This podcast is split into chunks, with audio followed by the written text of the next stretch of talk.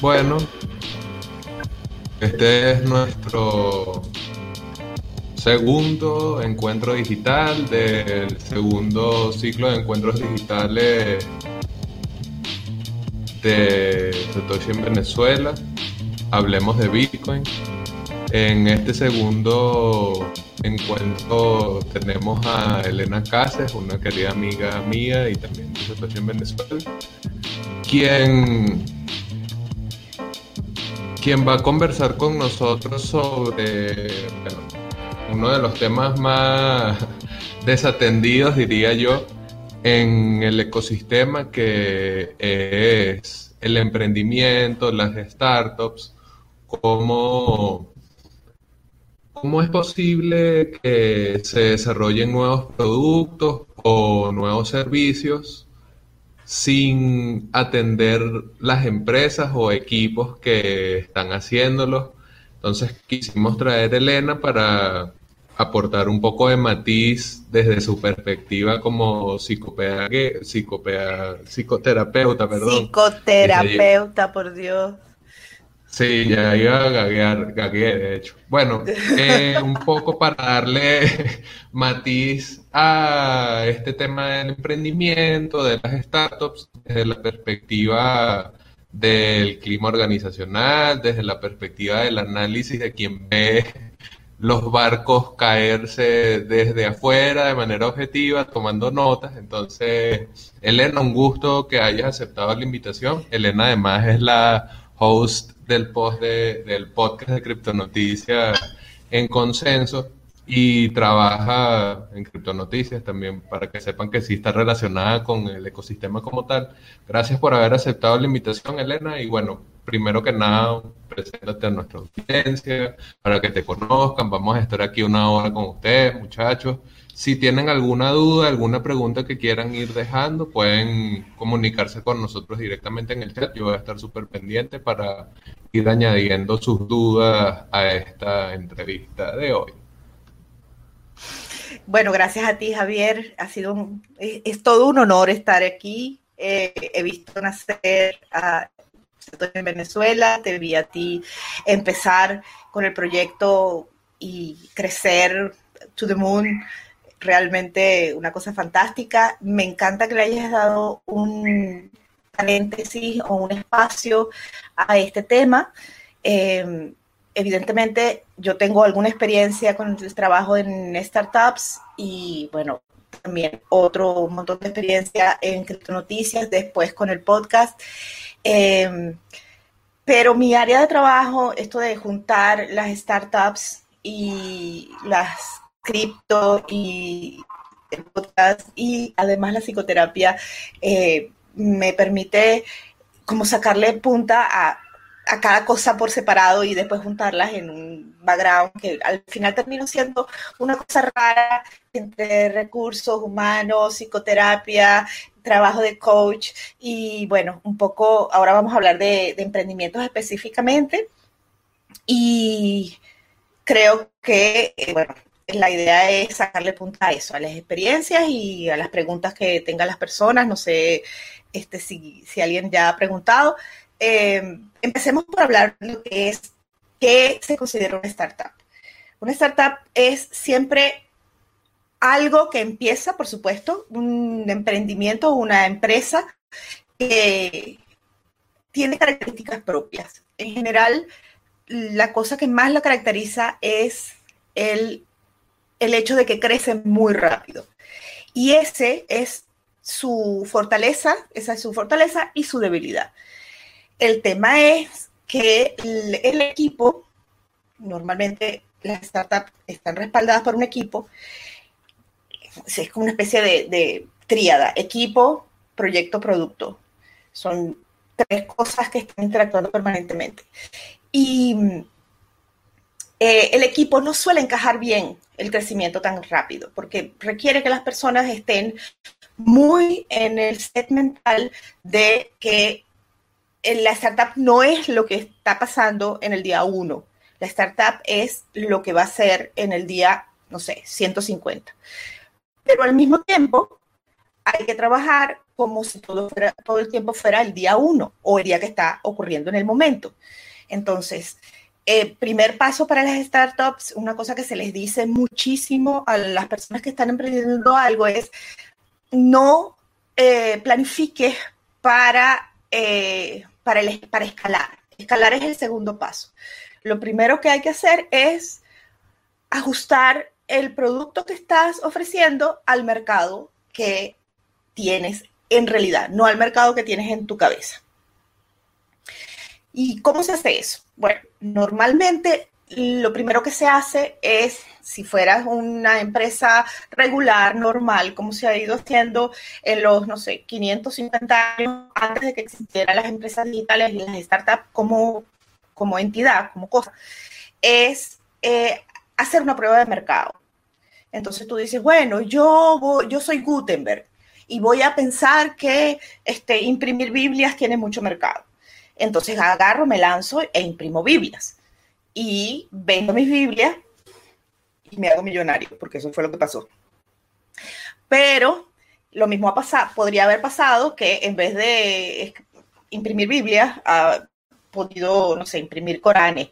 Y resulta que eso era mejor negocio porque, no sé, había más gente letrada dentro de los musulmanes que dentro de los cristianos este, es, es, en principio lo que hacen las personas, los bancos tradicionales, los venture capitals tradicionales, es haz una prueba de mercado.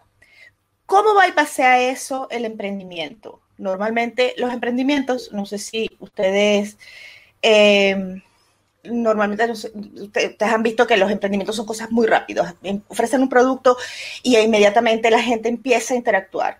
Porque en principio eh, se parte de la base de que el mercado ya existe. ¿Y cómo sabemos si ese mercado ya existe? Bueno, la premisa básica para empezar es resuelve un problema que tú tengas. ¿Por qué? Porque en el mundo digital, que es el mundo global, es el mundo del mundo, no es como antes que estaba todo acotado, bueno, a mi barrio, a mi urbanización, a mi ciudad, a mi país. No, no, cuando se hablan de emprendimientos, sobre todo emprendimientos de base digital, el mercado es el mundo. Entonces, si tú tienes un problema, por muy acotado que sea, por muy nicho que sea, es muy probable que haya más personas que tienen el mismo problema. ¿Dónde está la debilidad? La debilidad está en cómo te aproximas al problema y cuáles son los planteamientos que estás ofreciendo para solucionar ese problema. Entonces, si tú tienes un problema, soluciona ese problema, el tuyo. Y tu mercado, en principio, vas a ser tú y al menos otra persona. Si para la primera etapa del emprendimiento hiciste eso, resolviste el problema para ti y lo resolviste para otra persona, ya esa etapa de la startup se cumplió. El siguiente, la siguiente etapa no es resolvérsela a mil personas. La siguiente etapa es resolvérsela a dos, a diez. Y de esas diez personas, obtener feedback. Y entonces generas algo que se llama producto mínimo viable. El producto mínimo viable es lo que tú tenías en tu cabeza al principio, cuando decías, bueno, voy a hacer un emprendimiento para cambiar el mundo, y los ajustes que te están dando tu público objetivo. ¿Hasta ahí vamos bien? Sí, sí, sí, hasta ahí está perfecto. Además que bastante interesante escucharlo por pasos porque generalmente la gente cree que, que los emprendedores nacen aprendidos ya.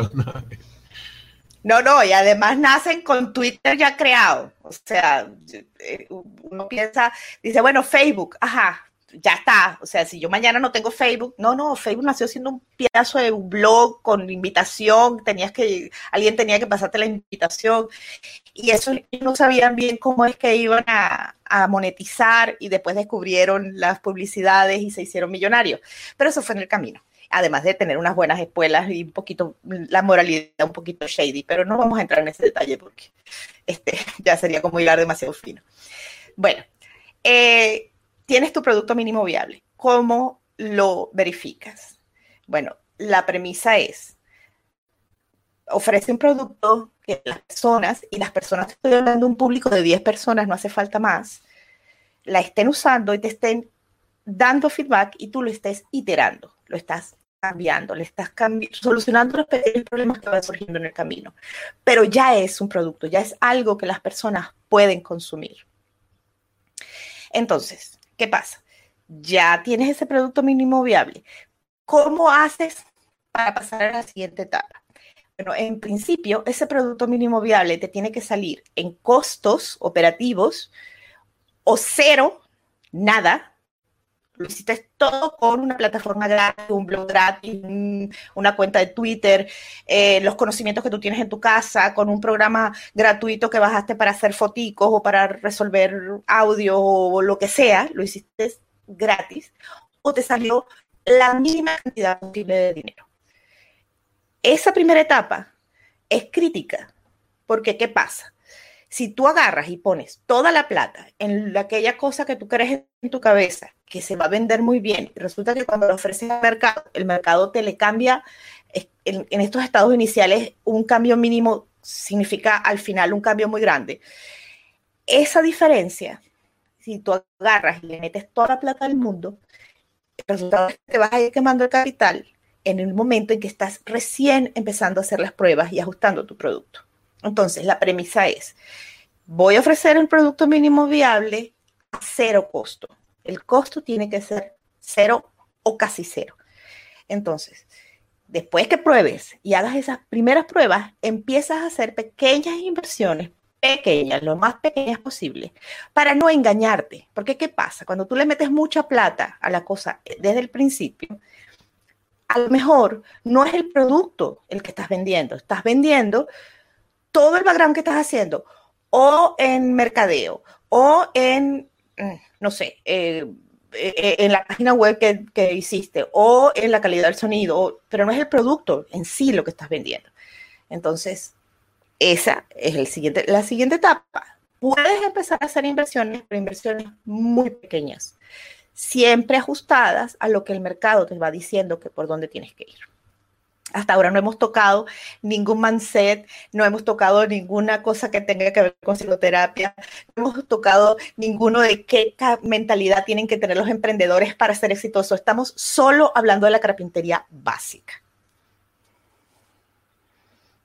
Además, creo que es importante tener eso en cuenta porque en el país hay como una especie de nueva onda de emprendimientos, una nueva onda de nuevos, nuevas personas que quieren trabajar para sí mismos y esto es un, un objetivo loable y es comprensible, claro, pero no quiere eso decir que eh, ya con la intención ganas o automáticamente ya te vas a volver un ganador o porque comiences a compartir imágenes con mensajes positivos, vas a cambiar el aura de tu emprendimiento. O sea, esto es todo un proceso racional.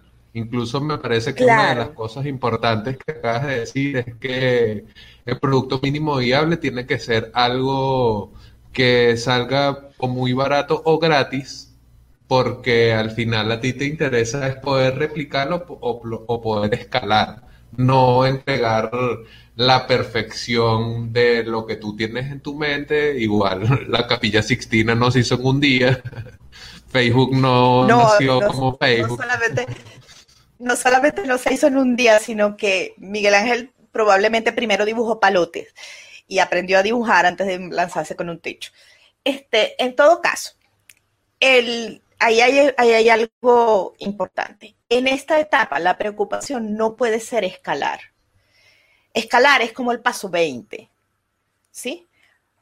La base digital ya te da una premisa importante. Casi todas las cosas en la base digital son escalables. Pero fíjate, imaginemos algo, vamos a, imaginarnos un emprendimiento de fantasía, porque estamos como generalizando mucho y es difícil concretar. Si hay alguien en la audiencia, yo no veo cuáles son los invitados ni cuánta gente hay, pero si hay alguien en la audiencia que quiere darnos un, ejemplo o un caso hipotético, podemos trabajar con ese también. Vamos a imaginar que hacemos una cosa así como este, la gente paga con Bitcoin un servicio de delivery. Y eh, el servicio de delivery, por supuesto, tiene una base digital. Yo puedo recibir órdenes de delivery desde por Instagram, de por Twitter o por mi WhatsApp personal o en un grupo de Telegram. Hay cualquier manera de, llegarle al potencial cliente. Pero hay un pedazo que es la entrega física, el manejo de inventario, el, la gasolina, el guardia nacional que pide coimas, cualquier cosa, todas las cosas físicas y concretas que tienes que resolver en el momento. Bueno, esas cosas hay que resolverlas sin pensar en escalar, sin pensar en la flotilla de motos haciendo delivery, pensando en una moto, una persona, haciendo el recorrido y averiguando cuáles son los problemas que puede haber, cuáles son los problemas que pueden presentarse. ¿Cómo hago para conseguir gasolina? ¿Cómo hago para conseguir repuesto? ¿Cómo pago? ¿Cómo cobro? ¿Cómo pago las comisiones? ¿Cuál del pedazo me queda a mí? Si el negocio es eh, rentable, si ya estoy en condiciones o en el ánimo de hacer una cosa así, porque mm, hay un dato que es horrible, pero que es así, algo así como el 80% de, de los emprendimientos no fallan porque el producto sea eh, defectuoso sino porque el emprendedor mismo o la administración de los emprendimientos fallan en alguno de sus estados. Eso quiere decir que 8 de cada 10 emprendimientos se quedan en el camino por una cosa que es solo aprender a hacerlo. Eh, me acabo de leer, se basa todo en, en brindar calidad, no necesariamente calidad. Eh, se basa en resolver el problema que quieres resolver. Por ejemplo, una persona viene a comprarte un, ese es un ejemplo que me dio eh, mi primer jefe allá y entonces era un emprendimiento a mí me pareció providencial a la hora de cómo enfrentar los problemas que quieres resolver. Una persona que viene a comprarte un taladro. Resulta que la persona te viene a comprar un taladro y tú le dices todas las maravillas de taladros que tienes, tienes todos los modelos del mundo, este es más económico, este es ecológico, este es sin alambre, este es con alambre, tú te le vende el taladro. Pero resulta que la persona cuando te viene a comprar el taladro no te viene a comprar un taladro. Él lo que necesita es un agujero. Entonces, usted se pone en el mindset de cuál es el problema que quiere solucionar y se fija cuáles son los recursos que tienes para solucionar ese problema de la manera más barata posible, de la manera más eficiente posible y de la manera en que tú, como emprendedor, estás en condiciones de emprenderlo. Entonces, es muy probable que usted haga un agujero horroroso y la pared se le caiga a la mitad y a lo mejor ni siquiera está derecho el hueco, pero le solucionaste el problema a la persona, porque la persona no quería un hueco limpio, no quería un hueco grande, quería, quería no sé, colgar un cuadro. ¿Sí? Entonces, no es, la calidad es importante. Es importante más adelante. En este momento es toda la intersección de todas esas variables cómo solucionar el problema de la manera más rápida posible, de la manera más cómoda posible y de la manera en que yo estoy en condiciones de resolverlo. Que no es poca cosa, si hablamos de ¿Sabes Venezuela. Que, Sabes que esto de la calidad, y bueno, aquí estamos también para conversar un poco, muchachos, recuerden que todo lo que ustedes vayan ahí comentando lo vamos a ir incluyendo. En esto de la calidad, a mí me parece que hay algo importante porque uno suele asociar un buen producto a que sea de calidad, como si necesariamente todas las soluciones a todos los problemas requieren soluciones sofisticadas hasta cierto punto. Y en el ecosistema de las criptomonedas esto es una máxima. O sea, tú ves una página de una ICO y probablemente sea una página hermosa a nivel de diseño, con animaciones, se despliega, hace cosas, pero el producto no necesariamente responde a ese empaque aparentemente de calidad. Entonces, quizás es de hecho, uno de... Para mí, de hecho, para mí esa es una bandera roja. Cuando las, los productos son tan pulidos, sobre todo en el mundo de las criptomonedas, cuando la cosa está tan trabajada, es porque el departamento de mercadeo y ventas tiene más presupuesto que el departamento de desarrollo. Y claro, eso, eso es una bandera roja súper evidente. Y creo que, o sea, o no vayan a pensar que es que estamos desdeñando de la calidad, no, no se trata de eso, sino que no es como la piedra angular. Quisiera, y creo que es lo que entiendo de lo que está compartiendo con nosotros Elena, que pensáramos más en que la piedra angular de cualquier cosa que nosotros querramos hacer es una solución. Nosotros estamos ofreciendo una solución desde nuestra propia perspectiva, que primero atañe a nuestro círculo más inmediato, después va a alcanzar a cinco personas, después va a alcanzar al mundo. Pero esa, ese movimiento no, no parte de mostrar un empaque muy hermoso, sino de ser resolutivo, de ofrecer algo que realmente haga falta y que es esto de lo que siempre se escucha de aportar valor. ¿Cómo crees? Bueno, esa es otra. ¿Cómo crees tú que pudiésemos traducir esto? Pues, ¿cómo, cómo se aporta valor desde las startups, cómo es esto de ya pasamos las etapas y tal, ya, ya estamos, ya tuvimos nuestro producto, ¿Cómo, ¿Cómo me mantengo? ¿Cómo sigo siendo el que hace los huecos en las paredes? bueno, em, cuando estábamos hablando del producto mínimo viable, una vez que tú solucionas el problema, o sea, estás en camino de solucionar el problema que tienes, y que ya tienes un público objetivo que te dice que ellos también tienen el mismo problema y están dispuestos a pagar para solucionarlo, hay otro factor que hay que introducir, que también está en las etapas iniciales, había todavía no hemos empezado a caminar demasiado allá, y es que, ¿qué diferencia tu producto? En cosas como, por ejemplo, un podcast, que es lo que yo hago, charlas como son las que haces tú, un servicio de delivery, o un clavo o una, un agujero en la pared, este, ¿qué hace tu producto distinto a los que están ofreciendo las demás personas bajo el mismo nicho? Normalmente esa respuesta es muy sencilla. El podcast que yo hago, lo hago yo. El formato de podcast de entrevistas hay tela, cualquier cantidad. Yo oía podcast en español que hablaran sobre criptomonedas y ninguno cumplía eh, la premisa básica de que a mí me gustara. Yo quería conversaciones en donde las personas dejaran de, mm, iba a decir, acto onanista, de oírse a sí mismas hablando sobre técnicas sofisticadas y entonces el IPO, el ICO y la blockchain y no sé qué y pruebas de trabajo y tal. Este, a mí no me interesa eso, a mí me interesa que funcione, a mí me interesa que no sea un robo. Y que están construyendo sobre la tecnología que sea interesante. Entonces, allí me encontré un montón de cosas.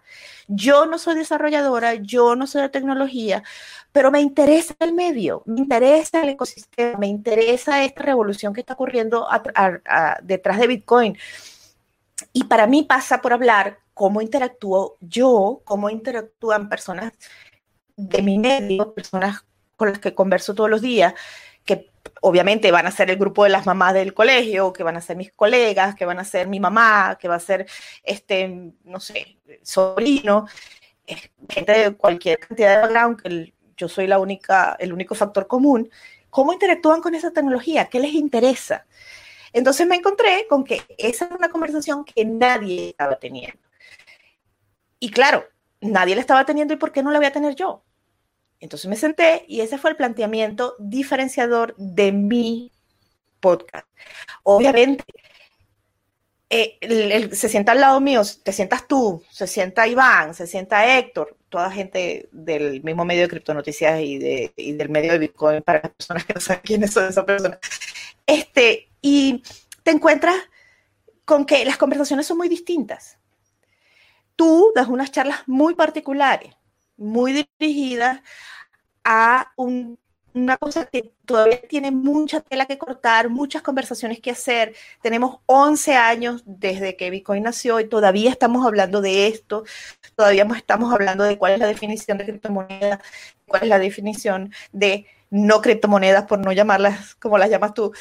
Eh, ese es tu factor diferenciador. Además de que tú tienes tu background, tú tienes tu estilo, tú tienes tu voz, tú tienes incluso las cosas que estás dispuesto a hacer. A mí me piden que viaje por todo Latinoamérica dando charlas y les voy a tener que decir que no, no puedo hacer eso. Pero tú sí puedes, y es, lo que estás haciendo. Entonces viajas, hablas, te conectas con la gente, conectas la comunidad. Eso es un factor diferenciador que va contigo como, como que tú eres el producto.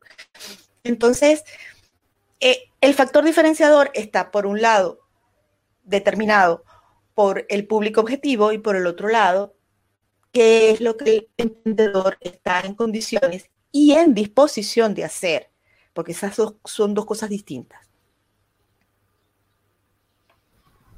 Antes de pasar directamente a hablar sobre los emprendimientos en cripto, vamos a aprovechar que José Azor nos deja un comentario acá porque me parece interesante esto de reinventarse en medio de la pandemia. Nosotros estamos haciendo precisamente eso. O sea, el producto principal de Satoshi en Venezuela es hacer meetups.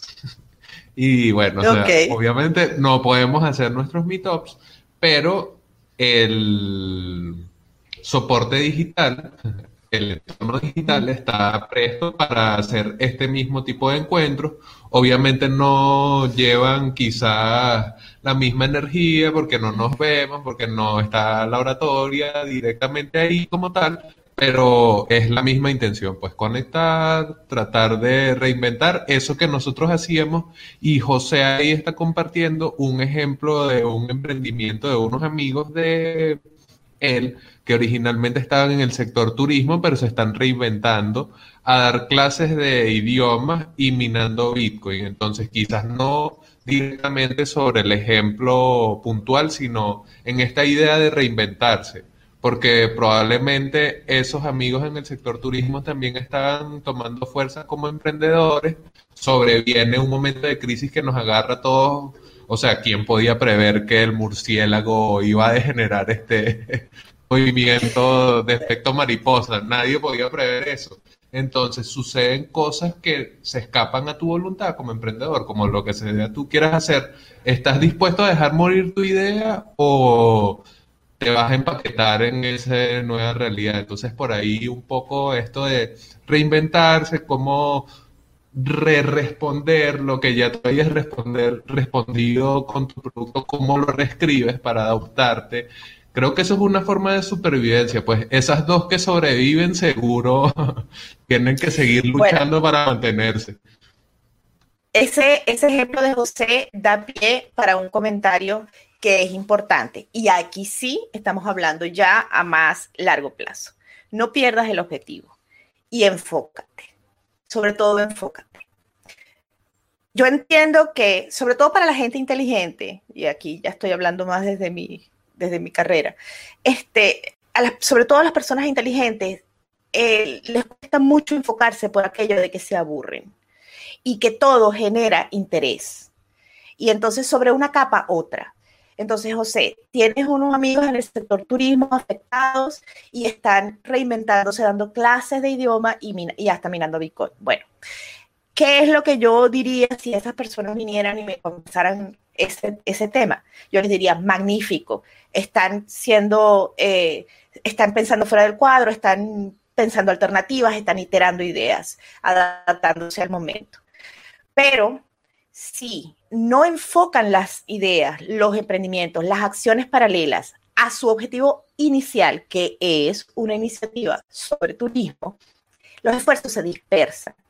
No quiere decir que de eso no salgan otros emprendimientos, pero son otros emprendimientos, no es un emprendimiento de turismo. Van a ser idiomas, fantástico. Eso lo camina hacia el turismo. Hay turismo para aprender idiomas, pero ¿cuáles otras cosas pueden hacer que apuntalen la idea que ya tienen y el emprendimiento que ya tienen caminando.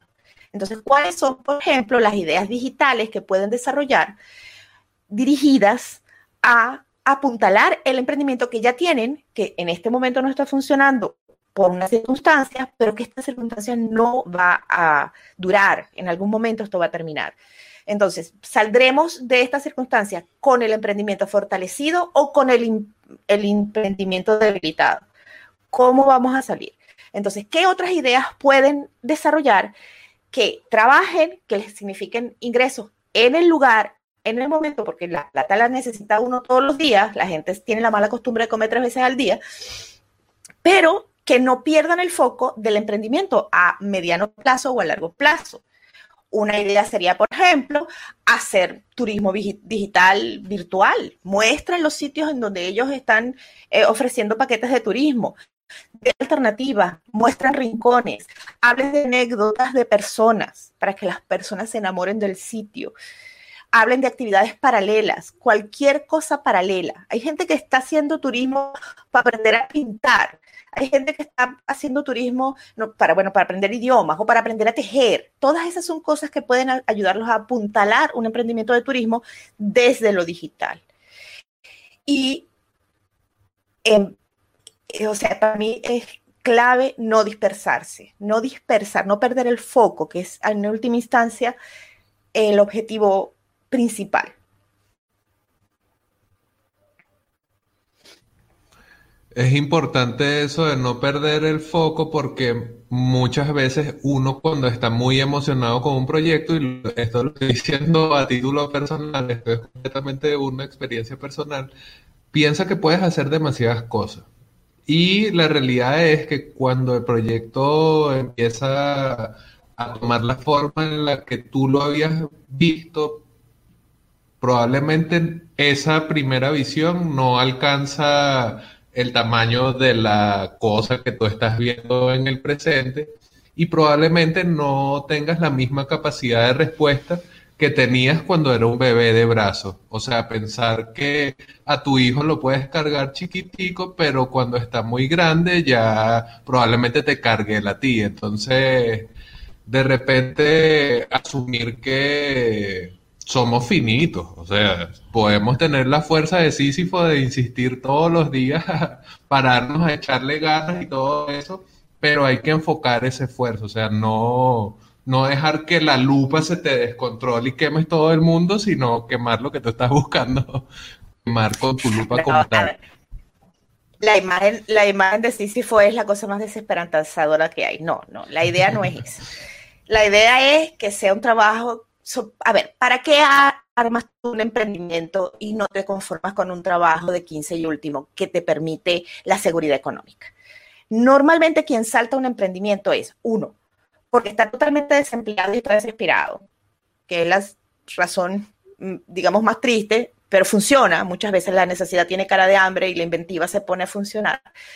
Dos, está obstinado absolutamente obstinado de lo que está haciendo y, el alma se le, se le vuelve agua todos los días haciendo el mismo trabajo, a pesar de que es un trabajo cómodo, porque ya lo conoce, porque conoce al jefe, porque tiene amigos, puede salir los viernes a beber y una mañana dice, esto no puede ser la vida y déjame emprender en alguna cosa. Eh, entonces, sí, la gente arranca los emprendimientos normalmente porque tienen eso, una pasión puesta. Y esa pasión es importante cultivarla. ¿Por qué? Porque emprender es muy difícil. si alguien les vendió a ustedes que emprender es la cosa más maravillosa del mundo porque vamos a trascender, porque estoy sacando mi potencial y entonces como esto es lo que yo sé realmente hacer, yo no voy a trabajar nunca más el resto de mi vida. Bueno, señores, yo les voy a informar algo. Los que trabajan en la industria porno sienten que eso es un trabajo la cosa más placentera del mundo se convierte en un trabajo si tú lo tienes que hacer ocho horas al día durante todos los días y además cobras por hacerlo. Entonces, puede ser muy placentero, pero en algún momento se va a convertir en un trabajo. Háganlo. Sigan su pasión, porque ya la vida es demasiado dura para además este, hacer cosas que no generen pasión. Pero considerando que el trabajo siempre va a ser trabajo y necesitan centrarse y necesitan enfocarse y emprender no es fácil. Entonces, hagan, emprendan, pero emprender en algo que les dé pasión, porque si no, ¿para qué? Quédense en su 15 y último. Les da seguridad y mucho menos problemas de insomnio. Aquí hay una pregunta que me parece interesante, pudiésemos también conectarlo con esta idea de dejar que tu pasión te avasalle y es un poco esta de cómo saber si tu startup es buena, si comienza mal, si no te sale de una, o sea, esto creo que es importante hacer la observación de que asumiendo que tu producto existe, que realmente cumplimos la primera fase al menos, pero no tienes el comienzo esperado, no tienes lo que tú habías proyectado de, bueno, no pude hacer los 10 meetups que yo pensaba que podía hacer. Nosotros sí los pudimos hacer, pero bueno, vamos a pensar en eso. Vamos a pensar que no, no cumpliste la meta que tú te habías planteado en un principio. ¿Cómo sabes si lo que estás haciendo vale la pena? Eh, eh, esa es una respuesta que solo puede dar la persona en primera persona. Vamos a empezar por allí.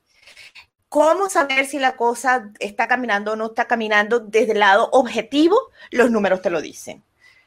Yo tengo una proyección de crecimiento de tanto. En la primera etapa cumplí el 90% de mis objetivos, ya sé cuáles son las cosas que tengo que ajustar para que en la siguiente etapa cumplo el 95% de los objetivos.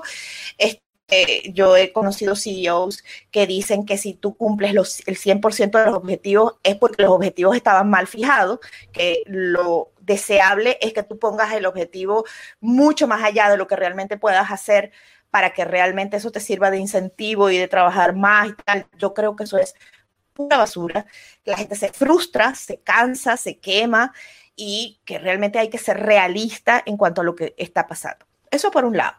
tus números te pueden dar un indicador de si estás yendo o no estás yendo en buen camino. El otro lado es la pasión. No me está saliendo bien. Los números no están creciendo como a mí me gustaría que crecieran, pero estoy disfrutando de la ruta y me da mínimamente para seguir tirando, seguir creciendo, así sea poquito. Bueno, listo, eso ya es ganancia. Eso ya es ganancia. Vivir de lo que a uno le gusta hacer ya es una ganancia importante. Y perseverar en la pasión, y es la pasión la que te va a mantener en el camino, enfocado y echándole pichón, dando millas adicionales y dando extras y pensando en eso en los fines de semana y estudiando todo lo que no sabías que te hace falta. Porque, a ver, emprender implica aprender a hacer muy bien lo que te gusta hacer y aprender tablas de Excel.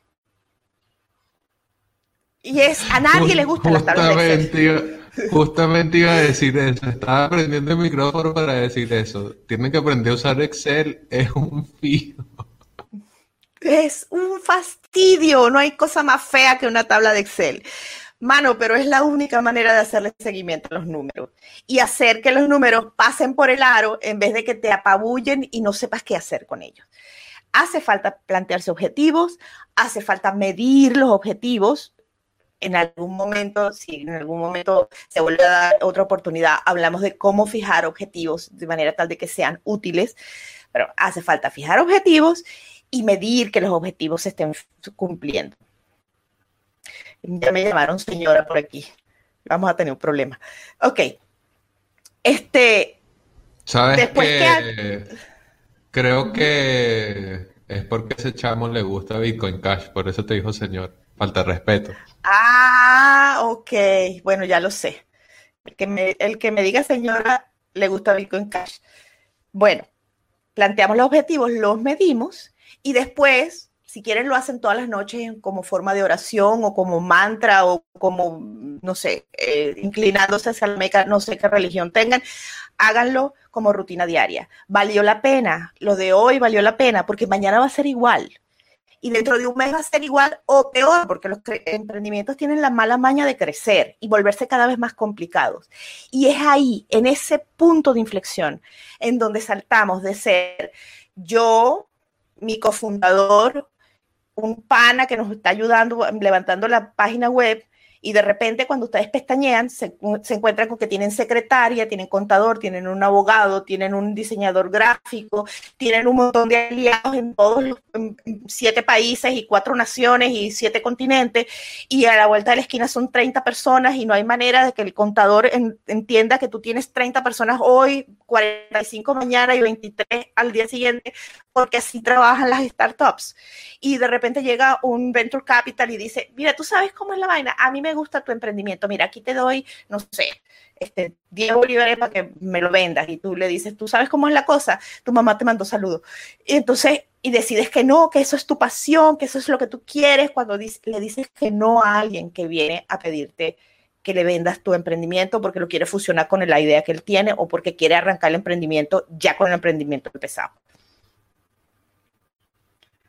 Sabes que está Veo que la gente se está activando, está gustando. Bueno, gracias por conectarse con nosotros. Elena es una conversadora inigualable, además que si no, no podría ser está soltando puro fuego hoy sobre un tema que parece estar siempre asociado a la autoayuda, siempre asociado al ser mejor que tú puedes hacer y no sé qué. Y estamos viendo que sí, que tiene mucho que ver con la pasión, tiene mucho que ver con el nivel de, el nivel de compromiso que tú puedes alcanzar con lo que quieres y con los objetivos que te trazas, pero no es suficiente eso también está el duro juicio de los números, como bien lo dice Elena, que me parece que es una de las formas más claras de evaluarte si estás en el entorno digital y también en cualquier otro entorno, porque si tu intención es vender o si tu intención es generar algún tipo de cosa, algún tipo de cambio, siempre va a ser cuantificable. Entonces,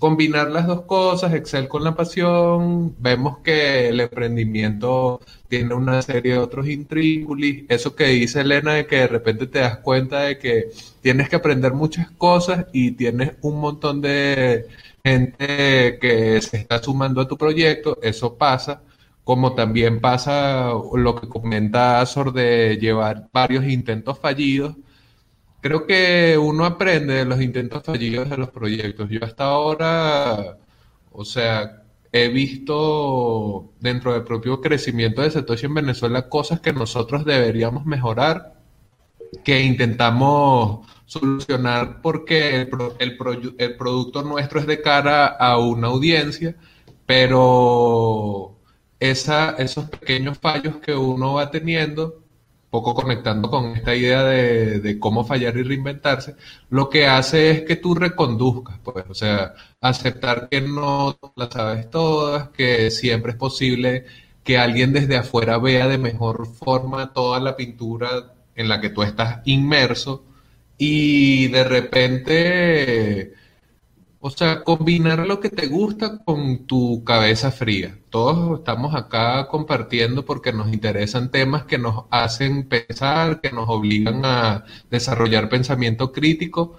Bueno, volcar ese interés y esa posible crítica sobre nosotros mismos sin ser nuestros propios enemigos, obviamente, ni mucho menos, pero combinar, tratar de en lo posible de no pensar que es autoayuda. Ya, sé, sí, pienso positivo y soy exitoso.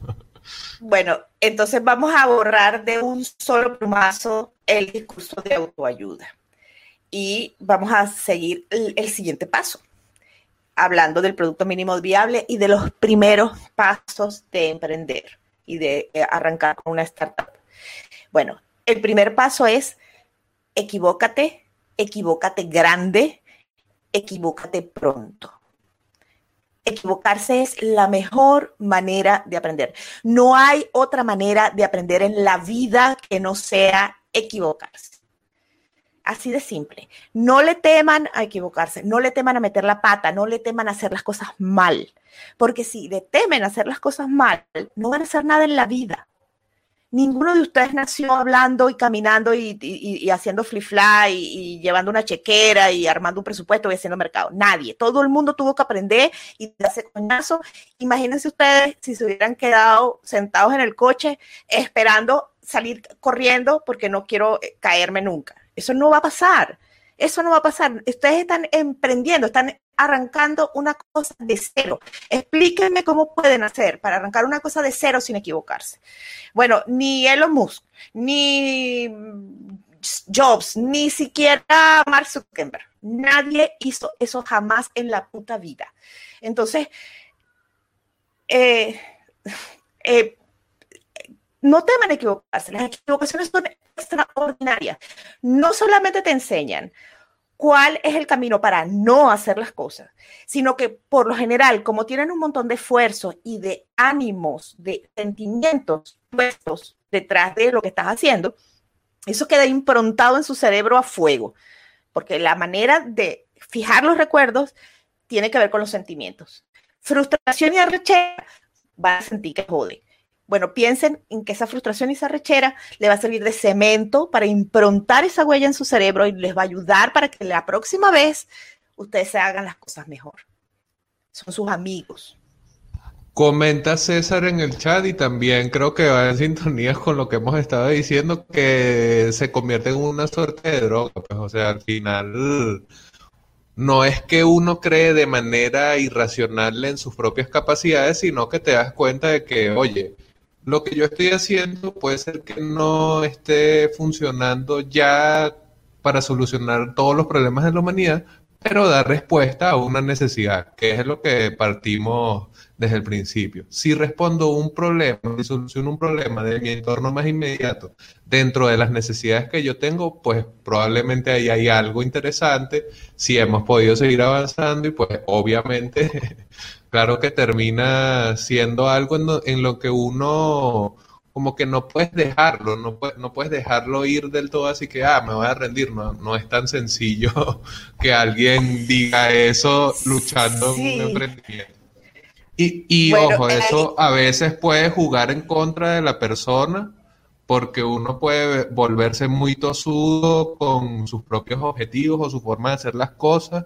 La invitación también es esa, mantener la mente lo más abierta posible, tener una voz o varias voces mejor si es posible, a las que uno siempre escucha, bien porque sea una cosa de respeto, bien porque sea una autoridad para ti, bien porque entiendes que necesitas que haya una voz que te regule, pero eso es súper necesario también, o sea, no asumir que uno es el superhombre que se cobra y se da el vuelto en ningún caso. Bueno, de nuevo voy a servir de abogado del diablo y a decir lo que no es bonito decir. Los mejores CEO de la historia de, la, eh, de los emprendimientos digitales son todos unos psicopáticos. Son personas que creyeron en su proyecto y se llevaron por delante a Raimundo y todo el mundo y no tuvieron que ver ni con su mamá, es que yo no había manera de pararlos porque ellos sabían que ellos tenían la razón y no importa quién se les atravesara por delante. Eso juega muy a favor al principio del emprendimiento. Juega muy a favor porque la persona está convencida de que su respuesta es la respuesta y sus razones son sus razones y son las razones que todo el mundo tiene que asumir porque yo tengo razón y tú estás equivocado. Eso al principio del emprendimiento es una herramienta. El asunto es que si tienes esa actitud todo el tiempo, no eres consciente de que tienes esa actitud todo el tiempo y entonces pierdes la perspectiva de la autocrítica. Entonces, otro consejo que va insertado aquí a propósito de esto, no emprendan solos, emprendan con otra persona, preferiblemente una persona que no sea como ustedes, que sea el complemento de aquello en donde ustedes, que son gente inteligente, saben que tienen debilidades. Si son dos desarrolladores, por ejemplo, si el emprendimiento está dirigido a, programar algo, ahí se va a quedar el desarrollo, porque los programadores, los desarrolladores son una cosa maravillosa para resolver problemas, pero no sirven para vender, no sirven para oír feedback, no sirven, o sea, tienen limitantes que van desde el bias de su profesión. Entonces, busquen a alguien que los complemente, que tenga fortaleza donde ustedes tengan debilidades en el que confíen, porque acuérdense de que hay plata en el medio. Y mire, usted sabe cosa fácil, enredarse con un amigo porque hay plata en el medio. Establezcan las, las condiciones desde el principio, trabajen juntos, hombro a hombro. Es indispensable que los dos o tres o cinco o diez, lo que quieran emprender, no recomiendo emprendimientos de diez personas porque eso se vuelve de pelote, máximo tres. Este, que sean eh, parejos, no es que yo estoy trabajando, tengo un segundo trabajo, yo tengo yo, familia y voy a dedicarle esto en los tiempos en que no voy a atender a mis hijos y en la otra, y en la otra persona sí le va a dedicar 100% y necesita de eso para vivir. Esa no es una relación entre iguales. Establezcan una relación entre iguales, entre pares, traten de complementarse, que el equipo, al menos el equipo core, el equipo inicial, sea un equipo heterogéneo con distintas habilidades y coordínense de manera tal de que todos estén en igualdad de condiciones. Normalmente em, los emprendimientos de base digital se benefician mucho de que haya un personaje como este que estamos describiendo, que sea una persona totalmente convencida y que sea una locomotora para llevarse a toda la gente por delante. Pero esa locomotora la deja sola y se lleva todo el mundo por delante y se lleva el proyecto por delante y, el, barranco fue porque no supo dónde poner los frenos. Entonces los otros tienen que hacer contrapeso. Y es ahí donde entra gente como yo a, hacer contrapeso y a sentarse y a decirle, miren señores, vamos a ordenar la PEA, como dijo aquel en la, en la orgía, vamos a ordenar la PEA. Creo que va, tomando fuerza esto entre los que nos están siguiendo porque están haciendo comentarios sobre no trabajar con familiares, no trabajar con amigos, evitar gente con la que uno sabe que no va a poder decirse las verdades descarnadas y de la manera radical que a veces va a necesitar. Y creo que es importante eso también, o sea pensar que si realmente uno está decidido a que su emprendimiento va a tener éxito, va a ser de manera radical. Uno tiene que estar cerca de gente que entienda eso y esté dispuesta a aportar desde lo que tenga para aportar, pues apoyar el crecimiento de ese, esa locomotora, como dice ahora pudiésemos conectar esto, hemos hecho un buen bagaje sobre el emprendimiento y algunos datos que espero que les estén siendo útiles con Bitcoin y su ecosistema como tal. Emprendimientos específicamente en este ecosistema, no necesitamos ejemplos nominales, sino ubicar entonces las startups en, esta, en estas coordenadas de una tecnología novedosa, de un entorno lleno de especulación, donde hay personajes como esos nefastos que están nombrando en el chat, donde prolifera gente que se aprovecha de la ignorancia de los otros.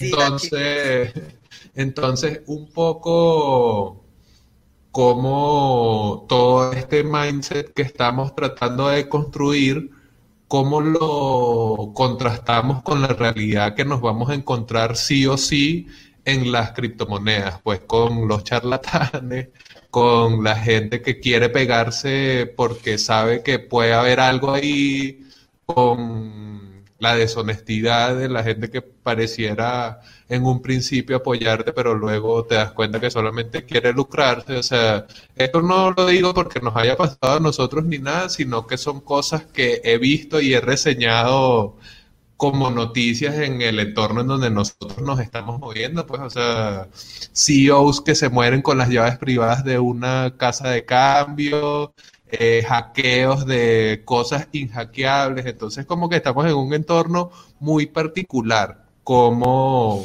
cómo congeniamos eso con el emprendimiento como tal. Bueno, este, no sé cuánto de nuestra audiencia oyó el podcast que hice con Andrea y, le hice una pregunta muy parecida, hablando un poco de hasta dónde puede llegar Bitcoin y cuál es la debilidad de Bitcoin. Y bueno, la debilidad de Bitcoin es la gente. O sea, yo entiendo que Bitcoin es muy revolucionario y que estamos replanteándonos la sociedad y que Cyberpunk, y en estos días han estado con el manifiesto Cyberpunk Full, este, pero el hombre es hombre desde que es hombre. Nada de esto es nuevo. Los scams han ocurrido de toda la vida. Hay gente que vendió lotes de tierra en la luna, hay gente que vende buzones, hay gente que eh, bueno, ahí mencionaron Herbalife, o sea, existe, la, estafa más grande en la historia de la humanidad fue OneCoin. No, no tiene parangón y, y tú la ves y dices, ¿cómo es posible que la gente haya caído en eso? Y la gente cayó, cayó de pies y manos, de cabeza, y trajo a toda la familia y la plata de la familia, y estaban todos contentísimos defendiendo ese proyecto. Eso no tiene que ver con Bitcoin, no tiene que ver con las criptomonedas, tiene que ver con el hecho simple y sencillo de que somos humanos y que el sentido común no es muy común ni es muy sentido. Entonces, vamos a asumir que todos somos gente honesta y que queremos hacer un emprendimiento honesto en el entorno de Bitcoin. Ya desde el vamos, escoger dónde y cómo lo vamos a hacer es una dirección, ya es una, una declaración de principios o una declaración política. Bueno, voy a aceptar Bitcoin en mi emprendimiento. No voy a aceptar Ether o voy a aceptar todas las criptomonedas o no voy a aceptar todas las criptomonedas, solamente las que a mí me parezcan bonitas. Ya eso es una declaración. Ya eso establece los límites, el, no los límites, el marco en donde se va a entablar mi emprendimiento. Después está el objetivo, a dónde quiero llegar, a qué público quiero llegar. Ese público sabe usar criptomonedas, ese público se va a ver beneficiado con el hecho de aprender a hacer criptomonedas y a aprender a, hacer, a usar criptomonedas para usar mi producto. Todas esas son preguntas que tienen que eh, responderse. Y tienen que responderse desde el estado 1 para tenerlo claro porque si no, de nuevo, el foco se pierde. No es que yo soy un militante de Bitcoin y yo lo que quiero es que la gente adopte la criptomoneda. Bueno, olvídate del emprendimiento. Dedícate a hacer meetups. Siéntate y conversa con la gente.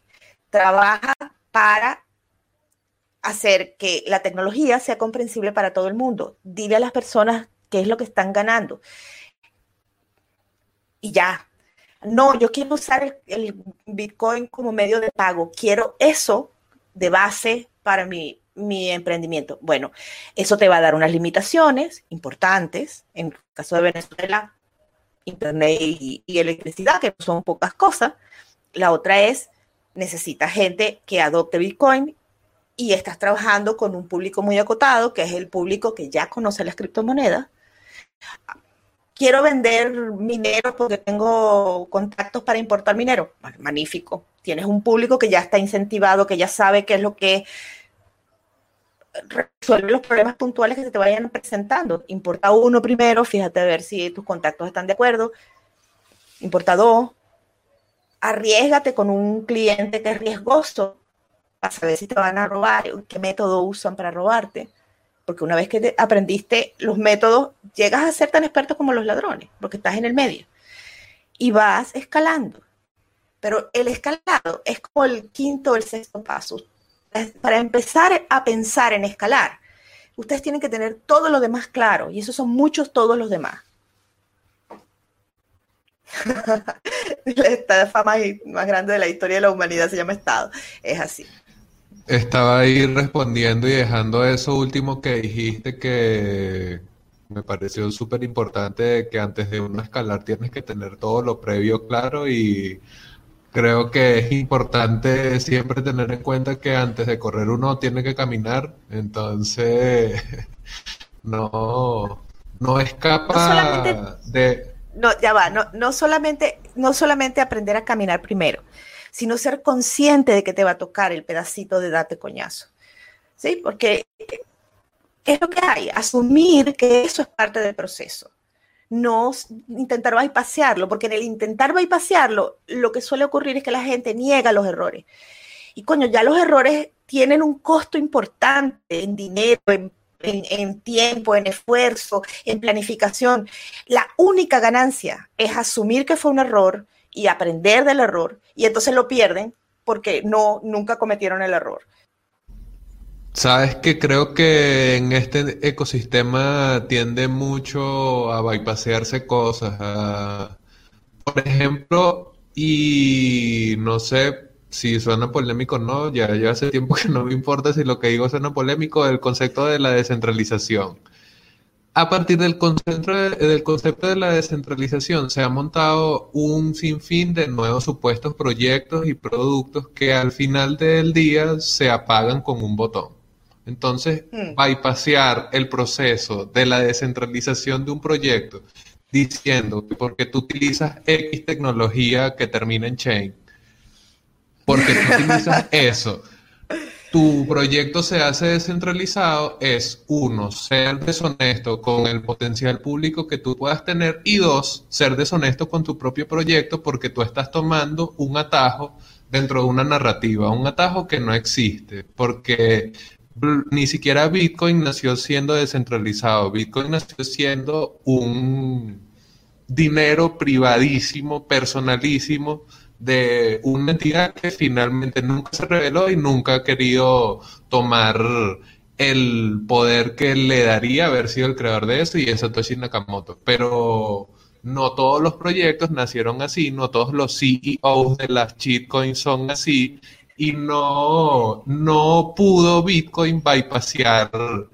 su propio éxito como startup sin cabeza. Es decir, al final, y creo que no, es exactamente este el objetivo, pero también pudiésemos verlo así. Al final es muy difícil replicar el éxito como startup de Bitcoin en este entorno. Entonces, desenmascaremos nuestras pretensiones, desenmascaremos nuestra propia narrativa y aceptemos que Satoshi Nakamoto solo hay uno, vamos a ser Elena Cases, Javier Bastardo y X persona con su proyecto, aceptando los trade-offs que tiene y diciendo lo más honesto posible porque tu producto no es descentralizado por la blockchain.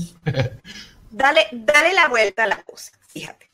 Las personas que no capitalicen sus errores se van a extinguir. Entonces la conversación no es desde aquí afuera diciendo, coño, capitaliza tu error, no seas maluco, mira las cosas. No, deje así. Si esa persona que está echándole bola a su proyecto no aprende a capitalizar sus errores, se extingue. Magnífico. Las personas que lo ven por fuera y tienen la capacidad de decir, los errores estuvieron aquí, aquí ya es asado, serán capaces de decir, eso no me va a pasar a mí. Así de simple. Entonces, como le estamos hablando a emprendedores, no le vamos a hablar al, emprendedor como dándole consejos. No. La cosa es un ultimátum aprendan de sus errores porque se les va el emprendimiento en ello. Cuando Satoshi Nakamoto lanzó Bitcoin, él sabía que una de las debilidades grandes era el ataque de 51%, el ataque de las minerías, si no alcanzaba una masa crítica lo suficientemente grande, lo suficientemente rápido. Y de hecho, en algunos de sus correos dijo que él prefería que no lo estuvieran adoptando todavía porque eso levantaba demasiadas olas y el proyecto todavía estaba muy incipiente. Entonces, agradezcamos a la cuerda de Geeks que mantuvo el proyecto durante un montón de tiempo hasta que todos nosotros los recién vestidos nos sumamos a la cosa porque junto con los recién vestidos llegaron todos los que son maliciosos y ya a esas alturas del partido la red era inviolable. Nosotros nos encontramos ya con la tarea hecha. Pero si nosotros hubiéramos llegado más temprano, Bitcoin no hubiera nacido. A estas alturas del partido, a 11 años de distancia, es muy difícil atacar a Bitcoin. Es muy difícil que Bitcoin caiga como emprendimiento. Pero durante mucho tiempo fue muy vulnerable. No pasó, bueno, porque las estrellas estaban alineadas, porque el proyecto estaba muy bien hecho, porque Satoshi supo lo que hizo, porque, no sé, la deidad del momento nos, favoreció. Por eso es que estamos conversando de esto ahora y no estamos conversando de Herbalife, por ejemplo. Sí, o sea, de cualquier otra cosa hubiéramos podido estar conversando. En todo caso, esta conjunción de estrellas ocurre, pero si son, son emprendedores, no pueden contar con ella para que ocurra. Ustedes tienen que pensar que no va a ocurrir y trabajar por el peor panorama y esperar el mejor, pero trabajar por el peor, porque sí va a haber vulnerabilidades, porque sí va a haber errores, y si no son lo suficientemente rápidos capitalizando los errores y asumiéndolo, dígalo, dígalo en voz alta, eso ayuda a que la cabeza lo oiga. Metí la pata, la próxima vez la hago de una manera distinta. Y separen lo que es la culpa de la responsabilidad. La culpa se da flagelo, qué horror, mira qué mal lo hice. No, Dios mío, soy el peor hijo de mi madre. No, eso no sirve para nada, eso no tiene ninguna utilidad. La responsabilidad es, eso era trabajo mío, no lo hice o lo hice mal, la próxima vez lo hago mejor. Y pasa la página. No, mejor no hablemos de Amway. estaríamos hablando de Amway si no hubiese habido ninguna forma en la que, bueno, esta alineación de planetas se diera. Sabes que eh, dice Jan cómo lograr esta alineación, porque, bueno, también es importante la alineación de los chakras dentro de nuestros propios emprendimientos, cómo lograrlo en el el contexto actual. Muchachos, ya vamos sobre la hora. Igual si quieren dejar alguna otra pregunta, eso también podría ser, pero esto un poco comentar sobre esto en el contexto actual, como, como...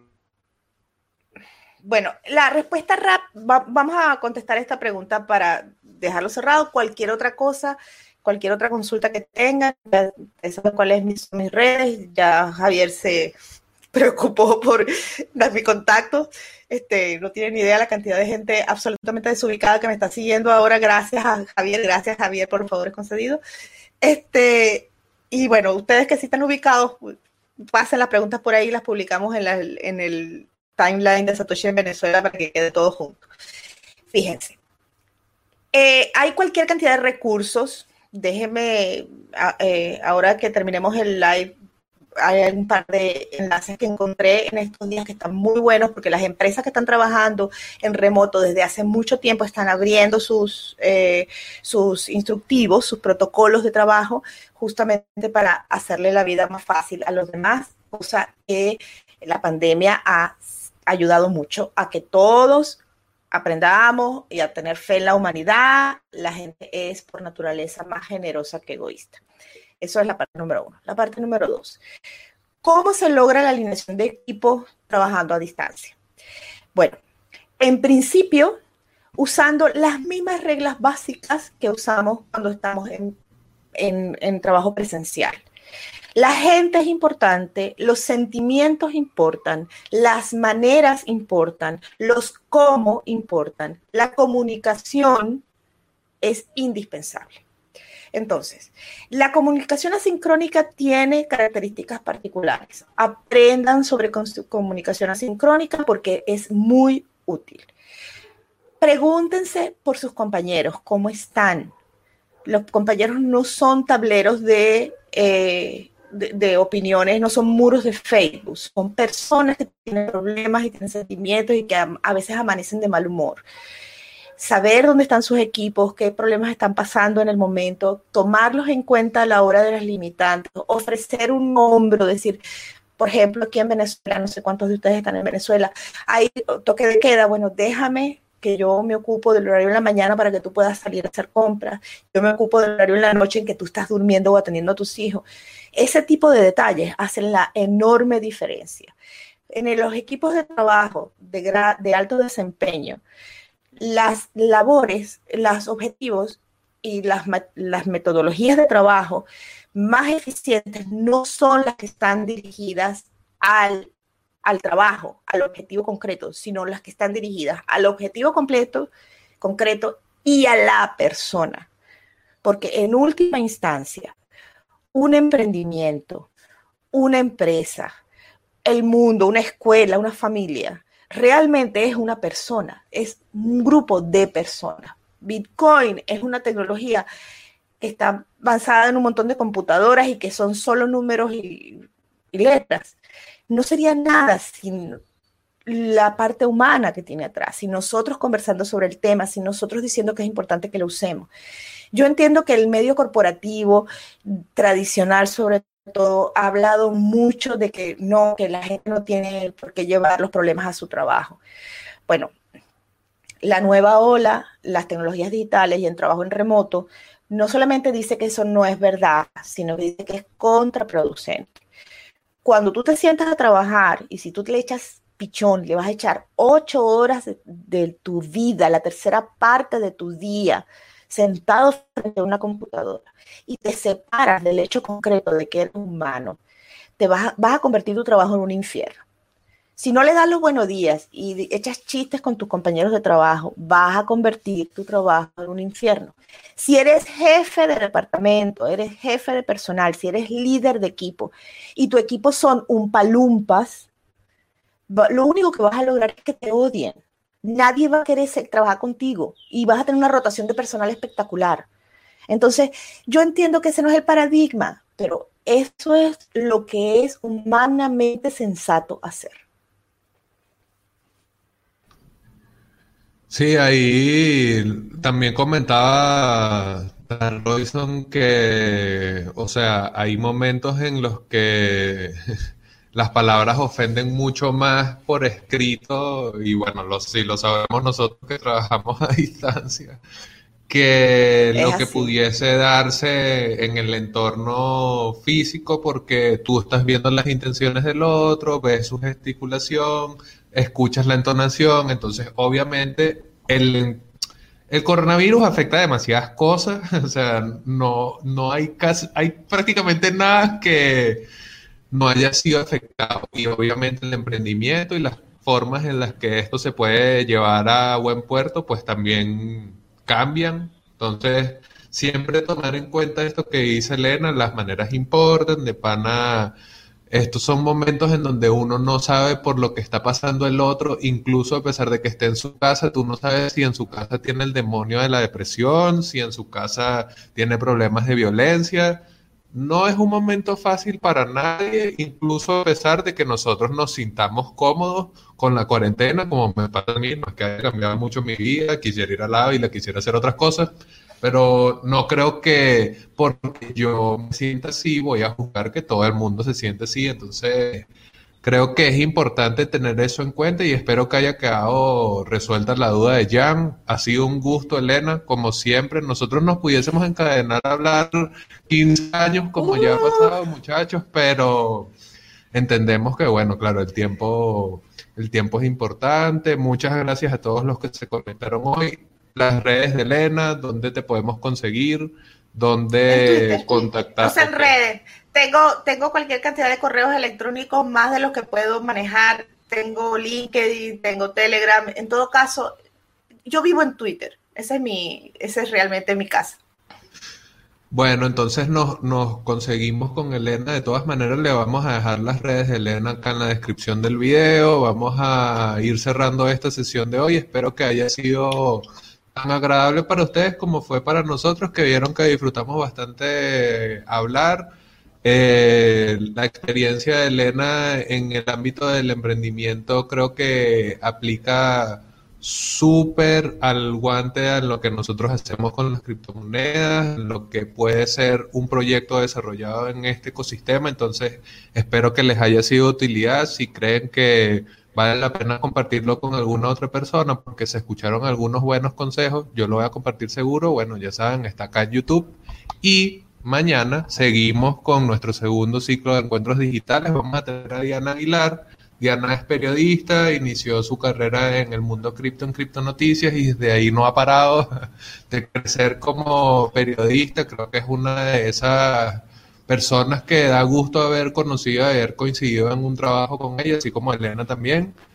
Y bueno, vamos a conectarnos con ella a partir de las 5 de la tarde para hablar de periodismo y Bitcoin. El jueves tenemos a Franco Amati para hablar de historia y Bitcoin. Y el viernes cerrábamos hablando de leyes, derecho y Bitcoin. Espero que Dad Royson se conecte con nosotros para discutir sobre el Estado, sobre la política, el derecho y todos esos temas. Elena, nuevamente un gusto, gracias por haber haberte unido con nosotros. Escuchen en consenso, es el podcast de Pana en español donde van a conseguir cosas que no consiguen en otros lugares y bueno, un gusto de verdad este rato acá con ustedes y con Elena. Espero que haya sido utilidad para ustedes. Bueno, gracias a ti, Javier, gracias a José, que ya me ha dicho un par de veces que oye a consenso. Me alegra mucho que lo oigas y que te resulte eh, útil. Por favor, escriban este, sobre temas y cosas que quieran que conversen en consenso. No se pierdan a Diana Mañana, que es una extraordinaria periodista y habla maravillas. Yo la conocí en Argentina no se la vayan a perder y las demás charlas que también son muy buenas. Javier, realmente ha sido un honor compartir tu palestra de gente tan comprometida y tan entusiasmada con respecto a la tecnología. De verdad, este, el gusto fue todo mío. Muchachos, esto ha sido nuestra transmisión de hoy, pues entonces mañana nos veremos con Elena. Espero que se queden en casa y si no se pueden quedar en casa, pues cuídense, lávense las manos. Estamos en contacto. Muchas gracias a todos. Rah!